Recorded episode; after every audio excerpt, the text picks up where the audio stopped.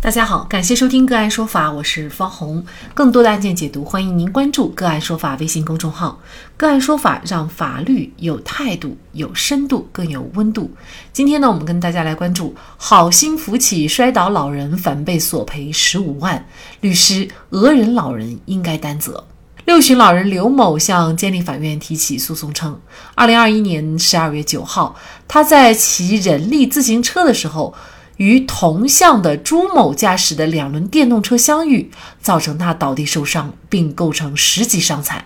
后来经过司法鉴定，认为两轮电动车和自行车车体表面没有检查出相互接触所造成的新鲜痕迹，不排除事故发生时两轮电动车驾驶人和人力两轮电动车发生接触。被告朱某辩称，刘某倒地和他没有关系。他在刘某右后方骑电动车时，见到刘某摔倒，便出于好心上前准备将其扶起，结果反被刘某拉住，要求他承担责任并进行赔偿。后来，交警部门以无法确认事故形成原因及责任为由，出具了道路交通事故证明。因为双方对赔偿问题分歧过大，多次协商调处未果，最终老人起诉到了监利法院。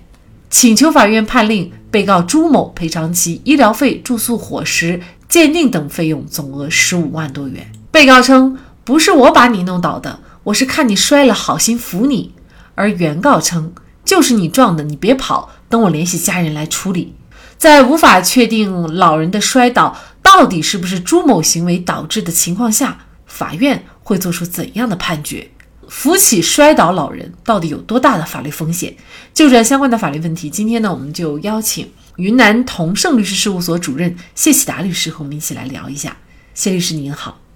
主持人好，嗯，好，非常感谢谢律师哈。交警部门的这个鉴定啊，也是有点模棱两可哈，因为呢，他就呃提到了，就是说。不排除事故发生时两轮电动车的驾驶人和人力两轮自行车发生接触，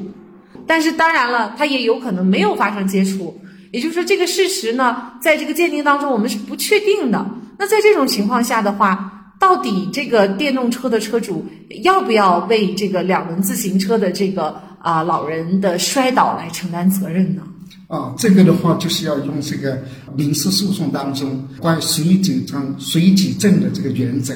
那么他这个鉴定书呢，是说，呃，这个不排除人的这个身体与这个自行车发生这个接触，因为他这个是静态的。但这个的话就需要其他证据来相互印证，就用这个谁主张谁举证。那你认为就说发生了，你要通过其他的证据来证实。那没有其他证据，单凭这个是不能呃要求电瓶车的这个来承担责任的。那也就是说，这个刘某的老人他要来证明，就是确实这个电动车碰到他了。其实这对他来说，呃，如果现场没有这个相关的目击证人或者是摄像监控的话，其实是很难来。证明这一点的是吧？嗯，是的，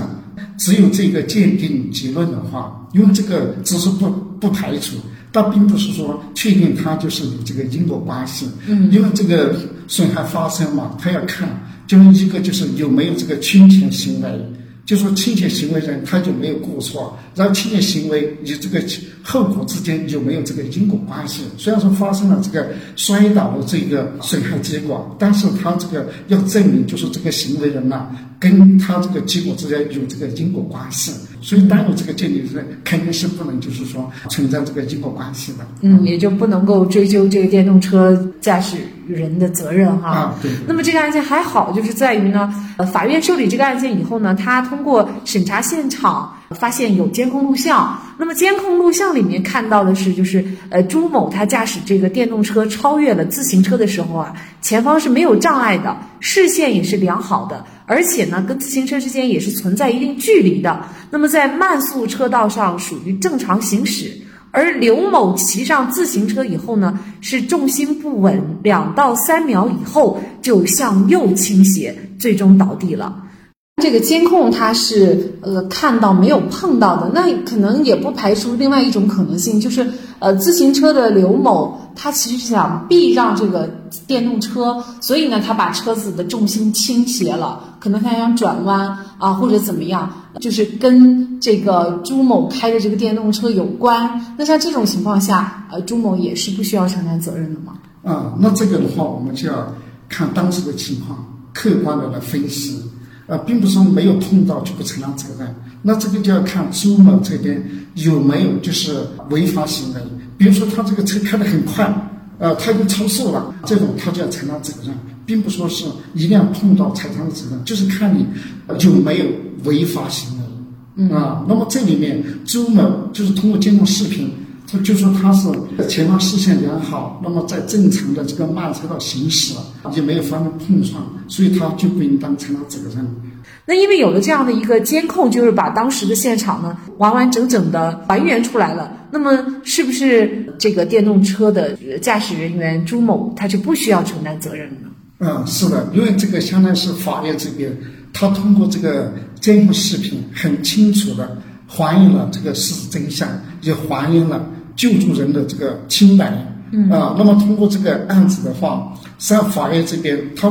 那么这一个朱某他骑这个电动车，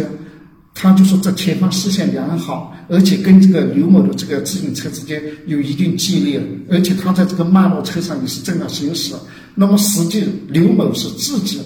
骑这个呃自行车重心不稳，那么自己这种摔倒的，原告就是这个受助人。那么在这个当中，就是有这个虚假陈述，那么这个是很清楚的。这在实际的这个刑事诉讼当中，那么人民法院对这个虚假陈述的人，